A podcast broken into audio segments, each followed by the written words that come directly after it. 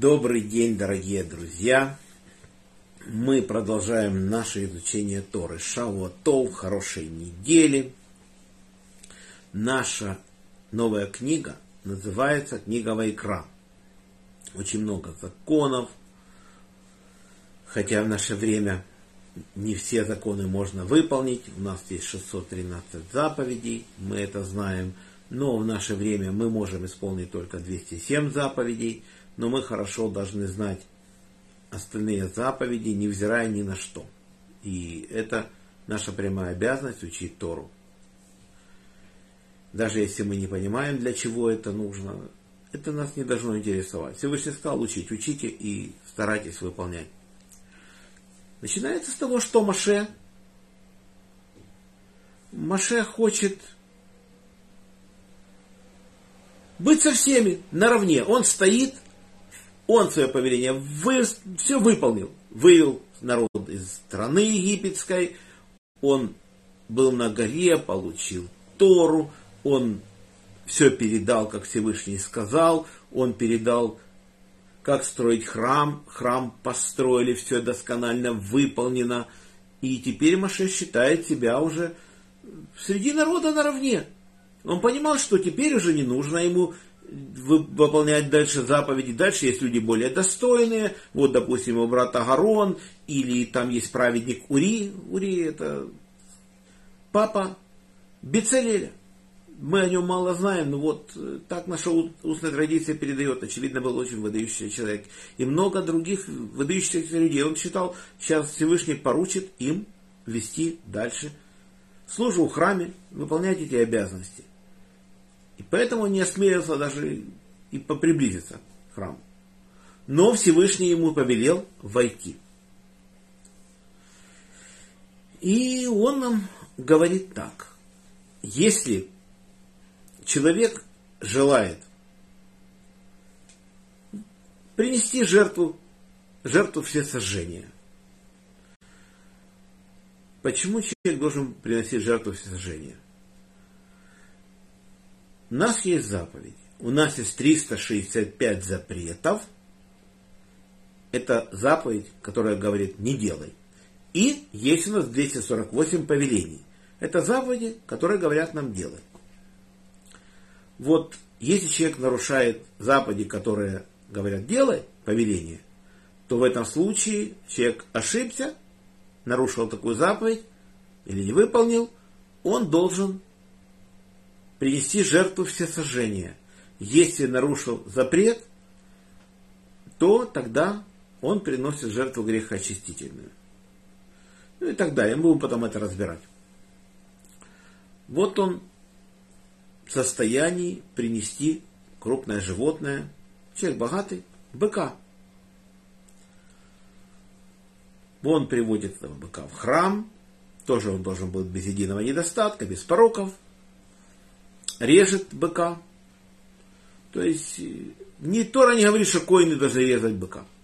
Можешь резать сам, умеешь это резать, обученный человек, пожалуйста, можешь зарезать быка. А вот кровь уже собирают коины, специальную крапильницу, и плещут ее на жертвенник. В данном случае окропляет жертвенник со всех сторон. Жертвенник, который во дворе, медный жертвенник. После этого он разделывает жертву на части, внутренности вымывает, нечистоты убирает, шкуру убирает. И все это коины сжигают на жертвеннике. Что остается коину в награду? Шкура животного. Коин, который, приносит жертву, ему достается награду шкура. Вот так вот. Больше ничего. Никто ничего из этой жертвы есть не будет. Что касается, если это жертвоприношение баран. То же самое, человек также принес, зарезал, коины собрали кровь, окропили жертвенник со всех сторон. После этого сожгли тушу, голову, голени, все сожгли. На четыре части все разделено, сожгли. Тоже шкура достается коину, который ее резал. Но у человека не всегда есть деньги принести такое животное, не все люди богатые, он может принести голубей, или двух молодых домашних голубей, или двух диких голубей. И то, и то разрешено. Человек приносит голубя, и Коин отсекает ему специально ноготь, у него большой, на большом пальце есть ноготь, который отращивается, и он отсекает ему голову. Полностью отсек, кровь выцедил на стенку жертвенника, крылья надорвал, но не отделил полностью от тушки, и целиком сжигает этого голубя на огне жертвенника. Да, это неприятно, потому что запах горящий перьев неприятен. Но опозорить бедного человека хуже этого нет. Поэтому, потому что, чтобы человек не был опозорен, голубя целиком сжигают, чтобы видно было хоть что-то. И тогда ему жертва так же засчитывается, как и богатому, который принес быка. А если человека нет этого, он может принести муки принес муку и принес ароматную смолу. Это смола из фруктовых деревьев. Коин берет тремя пальцами, зачерпывает муку со всего количества муки, называется поминальная часть, и там идет еще эта смола этого дерева, и все это сжигает. Остальную муку коины обязаны есть. Вот так вот. Всевышний особо ценит жертву бедняков. Вот. Вот это заповеди, которые касаются жертвы все сожжения. Обычно, если мы приносим жертву сожжения, то с быком приносится и мука, смешанная с оливковым маслом. Это не обязательно первой чистоты, как для миноры. Может быть, и не самых лучших олив, не самые первые выжимки – вообще смешали с маслом, допустим, на быка идет 3 десятых эйфы муки и смешивается с полгина оливкового масла. И сжигается. Это все сжигается. Это смесь.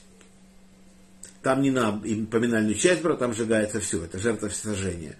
В общем, сколько это эйфа муки максимально, что я читал в молитвеннике, то это 39 литров. То есть 3 десятых эйфы, это 3 амера муки, это около 12 литров, такая банка вот муки. А масло гин это 6 литров. Если это полгина, то это будет 3 литра масла. Смешали, сожгли с быком. А если это баран, то сжигается тогда не 3 десятых эйфы, а 2 десятых эйфы. Ну и масса, соответственно, сжигается не пол гина, а треть гина. Если это огненок, то сжигается муки 1 амер, то есть 1 десятая эйфы, и масло идет четверть гина, то есть полтора литра. И тогда получается смесь намного мягче, чем с бараном или с быком пропорция. Так, не знаю почему, но такое Закон Торы так пишет. Вот так вот. В общем, мы сейчас говорили о заповедях, которые говорят «делай». Завтра продолжим. На сегодня наш урок заканчивается. Урок был дан за поединок души Мойша бен Давид, Берта бат Исраэль, памяти Яков бен Ахум, Увира бен Григорий, Павел бен Нефим, за здоровье Светлана бат Клара, Шолем Йона бен Цара, Светлана бат Клара, Инна бат Мира, Шимон бен Ицхак, Борис бен Мария, Анна бат Ривка, Полина Пер бат Соня Сура, Лена бат Клара, Женя бат Ида, Анна бат Елена, Ефим бен Эстер, Двойра бат Мирьям, Моисей бен Ева, Ирина бат Двойра, Йоси бен Раиса, Инесса бат Маэль, Евгений бен Берта, Евгения бат Ита, Фира бат Анна, Геннадий бен Елена, Мойша бен Маня, Елена бат Инесса. Ольга бат Светлана, Йосиф дан бен Сара, Таня бат Фрида, Ида бат Рива, Малка Рут бат Соня, Юлия Батбела, Яков Йосиф бен Рахель, Шимон бен Мира, Фейка Батберта, Ася Батгода, Марк Бенина, Йосиф бен Фрума, Леор бен Клара, Рафаэль бен Клара, Ханна Цепора Бацара, Ида бен Хая Авива, Ифим бен Соня, Майя Батфаина, Клара Батброня, Алексей бен Ольга, Гая Бацарит, Маслом Просазгула Ирина Батури, Арон Ари бен Нури. За хороший дух Арон Ари бен Двой, Рагиз бен Нахум, Авигаль Бацара, Хана Бат Авраам, Рафаэль Ариалей бен Лариса. Панасай Брю, Владимир бен Рая, Марина Бат Рая, Анна Бат Александра, Борис бен Марина, Алексей бен Наталья. Всего хорошего Олегу Марченко. И всем тем, кого нет в списке, в этом тоже. Всем желаю крепчайшего здоровья. И пусть скоро закончится эта страшная война.